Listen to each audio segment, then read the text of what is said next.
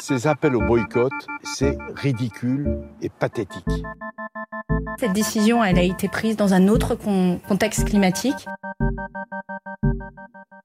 Donc pourquoi aujourd'hui on va prendre en otage le spectateur en disant ne regardez pas la Coupe du Monde?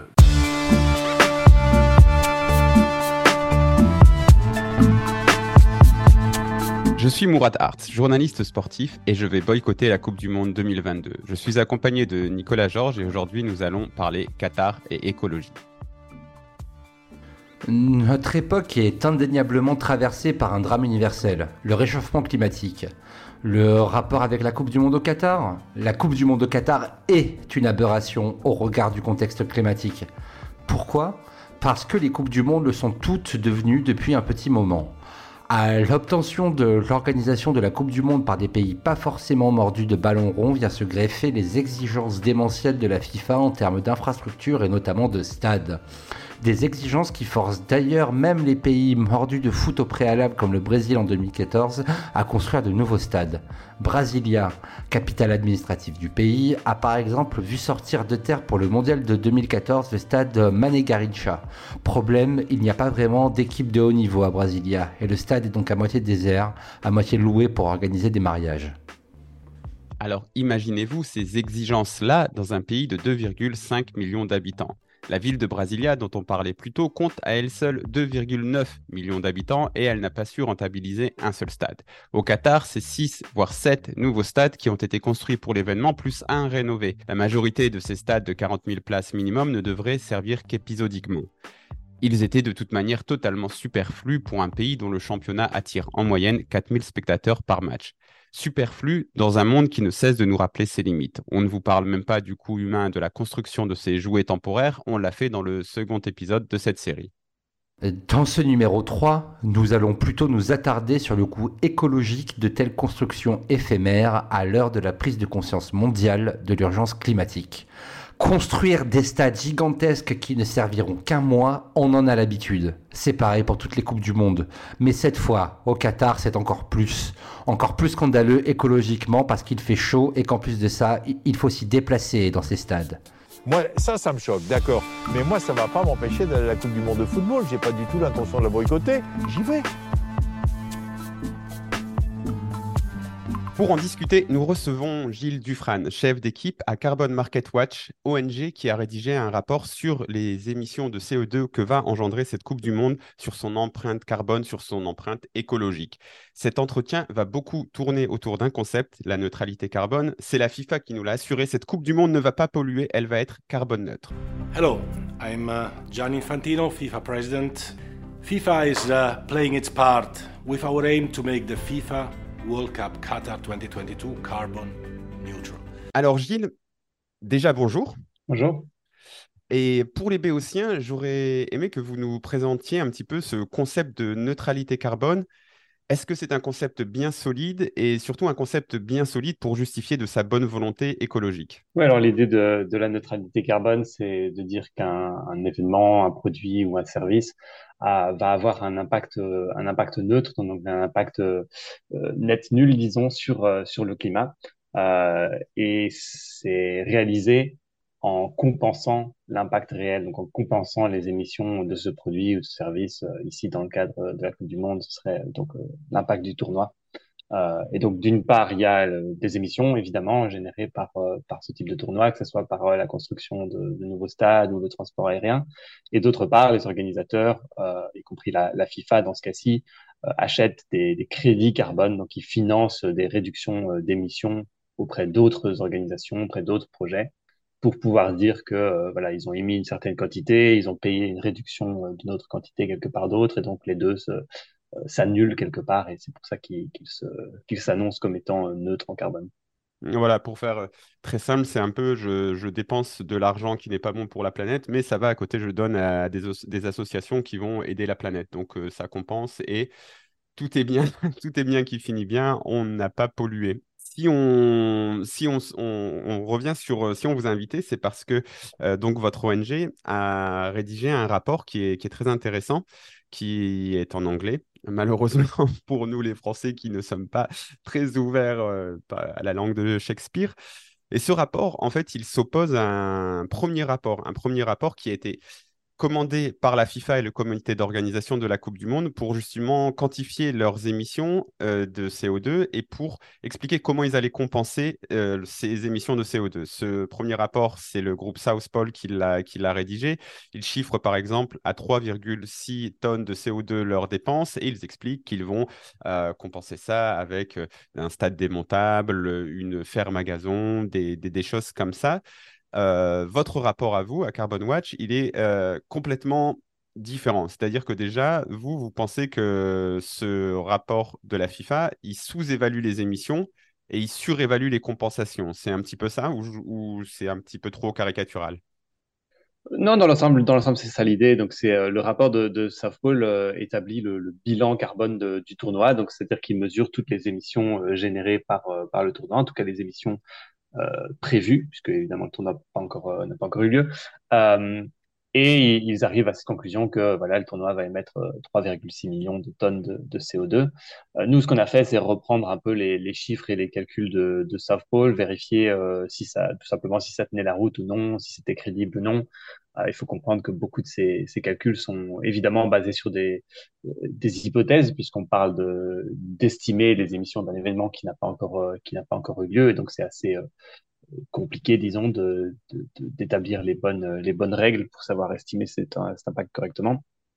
Et une autre conclusion était que voilà, les hypothèses qui ont été prises par, par ce bureau d'études South Pole et qui, qui sont publiées qui sont publiées par la FIFA euh, ne sont pas crédibles, principalement en termes de la quantification de l'impact lié à la construction des, des, nouveaux stades, puisque pour la Coupe du Monde, il y a plusieurs stades qui ont été construits, dont six stades euh, permanents, donc de, pas, le, pas un stade démontable, mais des stades qui vont rester euh, à Doha après la, Coupe du Monde.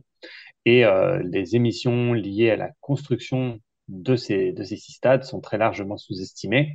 En fait dû à la méthode de calcul choisie par, par les consultants. Donc, pour essayer d'expliquer ça plus, ou moins, plus, ou moins, plus ou moins simplement, ce qu'ils ont fait, c'est de, prendre l'impact total de la construction des stades. Donc, ils, ont, ils ont calculé les émissions liées à toute, toute la construction. Et seulement, au lieu de s'attribuer toutes ces émissions, de dire, voilà, la FIFA, la Coupe du Monde est responsable de toutes ces émissions, ce qu'ils ont dit, c'est que puisque les stades vont être utilisés pendant 60 ans, c'est leur, euh, leur hypothèse, que la durée de vie d'un stade est de 60 ans, euh, et que la Coupe du Monde ne va durer que deux mois, en fait, les émissions dont la FIFA est réellement responsable ne sont pas toutes les émissions liées à la construction des stades, mais simplement une toute petite portion qui correspond à deux mois divisé par 60 ans. Et donc, ils ne prennent leur responsabilité, entre guillemets, que pour une toute, toute petite portion de, des émissions liées à, à la construction des stades. Et c'est pour ça que pour nous, c'est inapproprié de, comptabiliser des, émissions comme ça. Et, donc, ça sous-estime assez euh, fortement l'impact total de, de, la compétition. Oui, et ce qui est marrant, c'est qu'en plus, euh, la, euh, comment dire, la durabilité des stades ou de, au niveau de leur utilisation pour les Coupes du Monde, c'est quelque chose que l'on voit déjà qui est très difficile dans un pays comme le Brésil, qui a une vraie culture food, qui a une population beaucoup plus importante que celle, que, que, celle du Qatar, lors de la dernière Coupe du Monde, on a par exemple un stade qui a été construit à Brasilia et qui maintenant, euh, on ne sait pas trop quoi en faire. un moment, il a été garage à bus. un moment, on a organisé des mariages dans ce stade. Et en fait, on, on voit bien que l'utilisation d'un stade n'est pas linéaire. Et donc, lorsque l'on dépense autant écologiquement pour construire un stade, c'est très difficile à rentabiliser, à moins d'être euh, voilà, dans une ville de foot ou en effet euh, dans un, grand, dans un grand centre urbain où on va y organiser des concerts, des choses comme ça. C'est aussi euh, ça que met en avant votre rapport quelque part parce que Doha, c'est c'est pas non plus un centre névralgique de, de du divertissement dans le monde. Oui, d'autant plus que, que voilà, après la Coupe du Monde, Doha va se retrouver avec euh, huit stades de, de, classe mondiale, puisqu'il y aura huit stades pour la Coupe du Monde. Euh, et ça a été un choix de, construire tous les stades euh, dans une seule ville pour avoir un tournoi euh, assez, assez compact. Mais ça veut dire que, en effet, ils vont devoir trouver une, solution pour continuer à utiliser de façon efficiente tous ces, tous ces stades. il y a plusieurs plans qui ont été disons, annoncé par les, par les organisateurs, de dire, voilà, on va continuer à utiliser stade, euh, certains pour du sport, mais d'autres pour, par exemple, les transformer en, en hôtel ou en infrastructure pour, pour la population locale. seulement jusqu'ici, ces plans sont très vagues. Pour la plupart, c'est deux lignes sur un site internet. Il n'y a aucun détail concret de ce qui va être fait. Euh, et donc, ça continue à, à, poser fortement question sur la, crédibilité de ces plans et leur, euh, leur viabilité à, plus long terme. Mmh. Et pour être très. Euh, pour chiffrer un petit peu ça, vous, vous estimez que les émissions de, de CO2, notamment par rapport à la construction de ces stades, ils seront 6 à 8 fois supérieurs par rapport à ce qu'a annoncé la FIFA?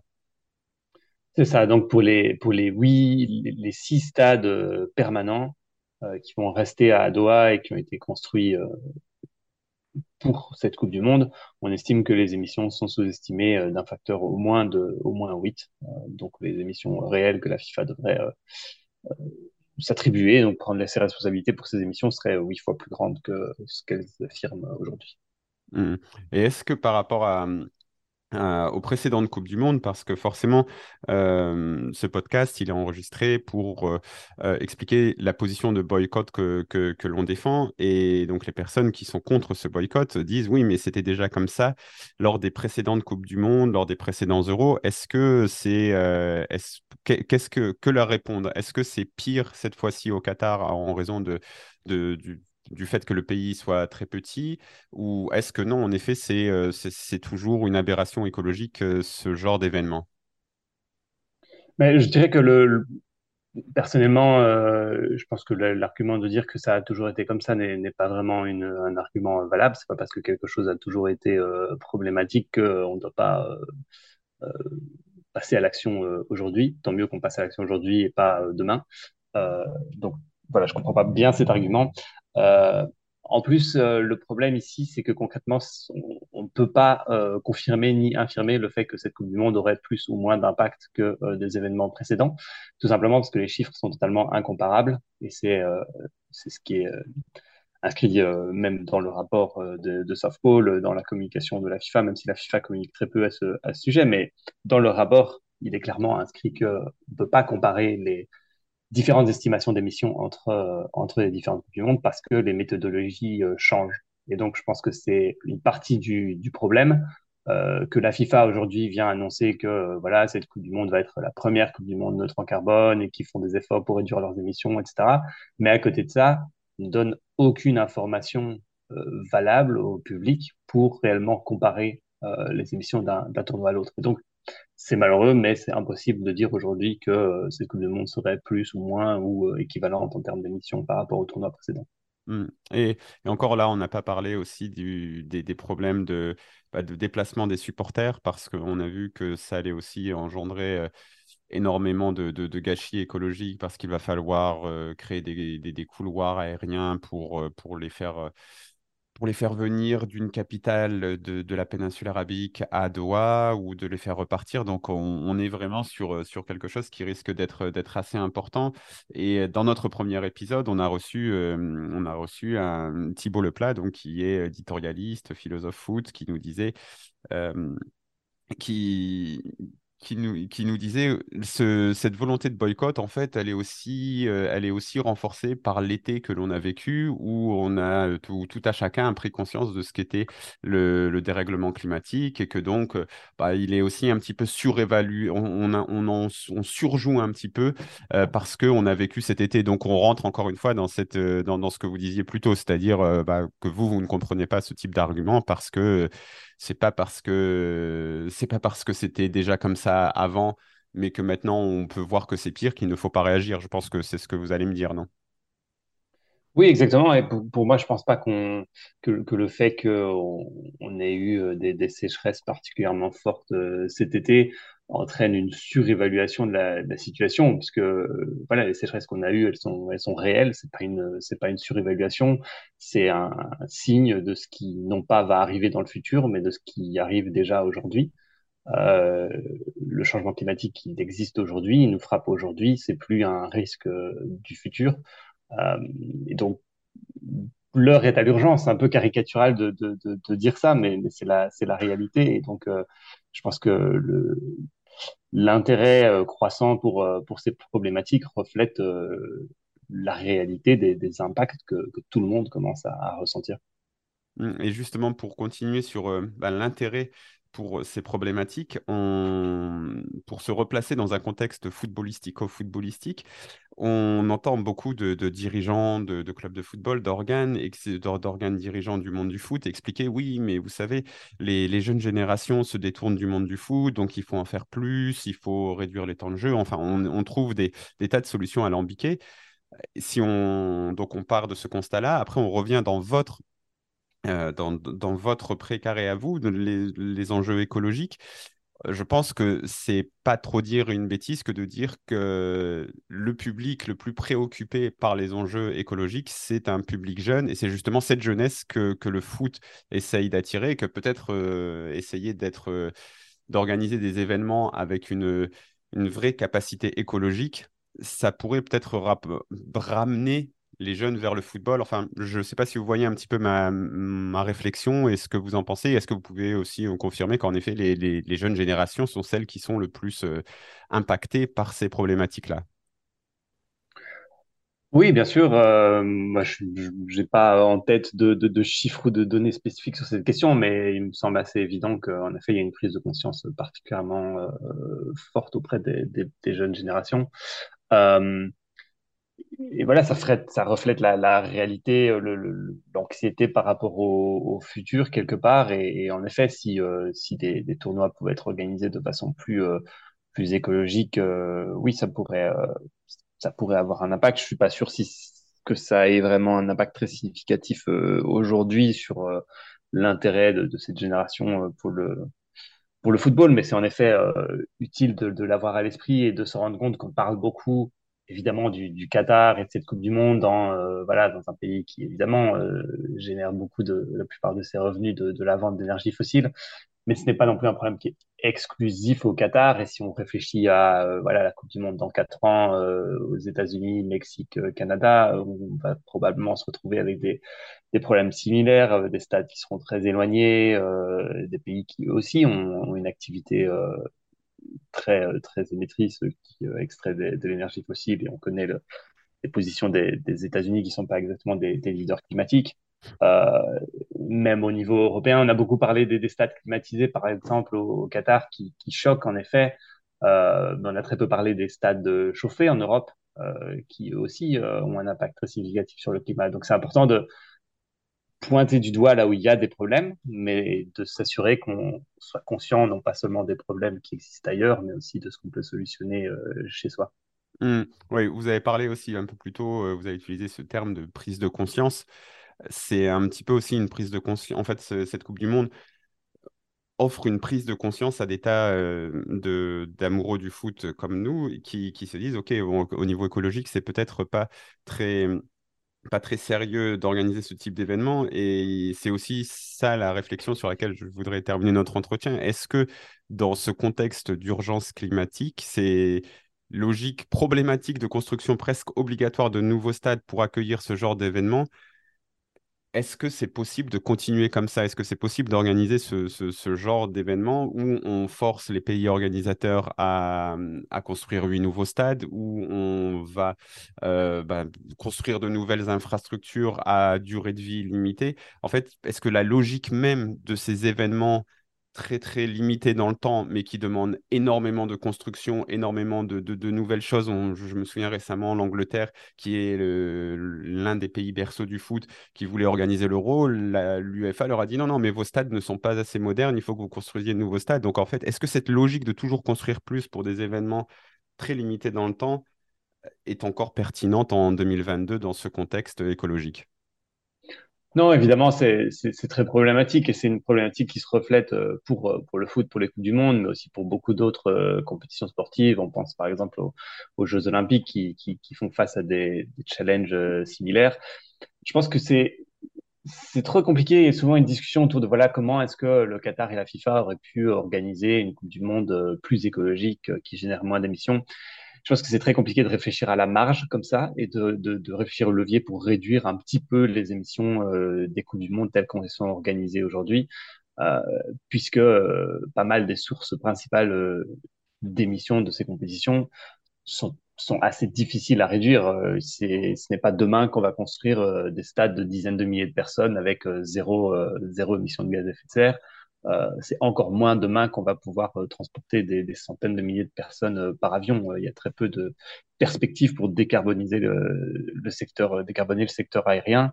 et donc, je pense que pour avoir réellement une chance de continuer à organiser ce type d'événement, ou en tout cas une, une, forme similaire d'événement de, de, Coupe du Monde, il faut qu'il y ait une réflexion plus systémique au niveau de, de la FIFA euh, pour se dire, voilà, comment est-ce qu'on peut continuer à avoir une compétition dans le sens où on a euh, des dizaines d'équipes qui, qui s'affrontent les unes les autres, pas forcément euh, en regroupant tout le monde au même endroit. Par exemple, on pourrait avoir une Coupe du Monde répartie sur, euh, euh, sur l'ensemble de la planète avec des équipes qui jouent dans le stade qui serait le plus proche entre les deux pays.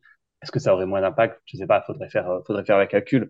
Mais je pense que c'est plus à travers une, une, une, réflexion systémique comme ça qu'on pourrait repenser la façon dont les Coupes du Monde plutôt que de se dire, voilà, on va continuer à les organiser tous les quatre ans au même endroit et on va essayer de certifier les stades pour qu'ils soient un peu plus durables. Mmh, ok. Et puis, n'oublions pas que l'on veut organiser la Coupe du Monde tous les deux ans. C'est la FIFA et mmh Arsène Wenger qui sont partis dans cette, euh, dans cette croisade-là. Donc, on est parti sur encore pire.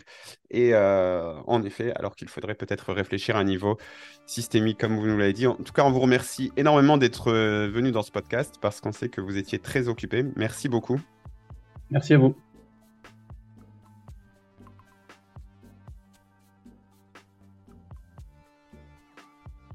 À noter que ce point précis, la neutralité carbone, le greenwashing qui a été fait autour de la Coupe du Monde par la FIFA, il y a une, plainte déposée contre ce greenwashing. Donc les, choses évoluent. Il y a une vraie prise de conscience sur ce, sujet-là.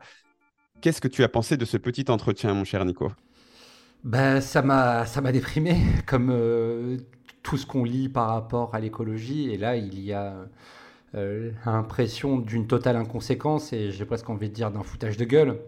Euh, c'est clair que l'écologie est un sujet de, de, de, plus, euh, en plus important et moi ce que je me dis depuis quelque temps c'est quels sont les gestes que je peux faire pour, pour moins polluer, pour moins, pour moins, pour moins abîmer cette planète. Euh, on fait tous des gestes plus ou moins grands. Hein. Euh, on, euh, on, trie les déchets, on fait moins de commandes sur Internet, on prend peut-être moins l'avion.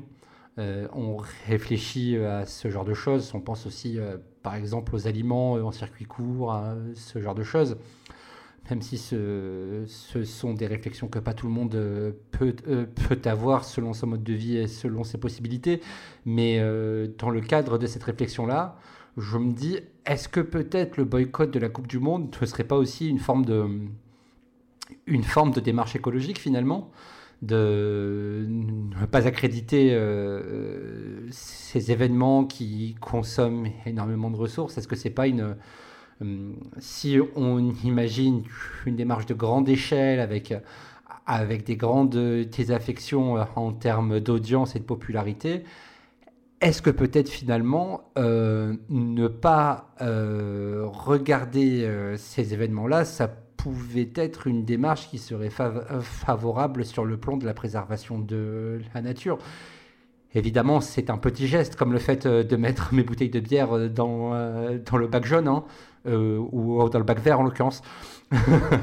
Mais euh, bah, je, je sais pas, tu vois, moi, euh, ma réflexion par rapport à, à l'écologie et par rapport, bah même, ce qui est intéressant lorsque tu discutes avec des, des, des spécialistes de, de ces problèmes-là, comme donc là, Gilles Dufresne ou Quentin Muller sur la question des droits de l'homme, c'est que tu mmh. vois que tu es sur quelque chose de de, systémique et que c'est le système qu'il faut changer. Ici, le système d'organisation, d'attribution des Coupes du Monde, de construction de nouveaux stades, de construction de nouvelles infrastructures.